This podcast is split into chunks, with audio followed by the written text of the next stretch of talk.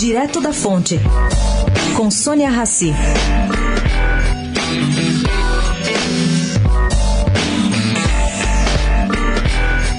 O ministro Paulo Guedes elogiou ontem a criação no Senado de uma PEC separada para incluir estados e municípios na legislação da nova Previdência.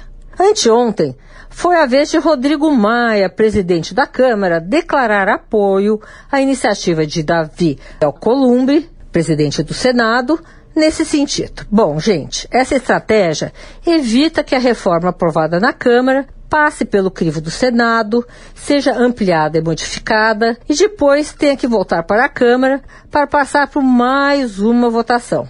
Duas PECs dobram as chances de vitória do governo Bolsonaro. Uma delas promovendo maior economia de recursos, incluindo estados e municípios, e outra menor no corte de custos, já aprovada na Câmara. O trio Guedes, Maia e Alcolumbre tem trabalhado em plena sintonia. Sônia Raci, direto da fonte para a Rádio Eldorado.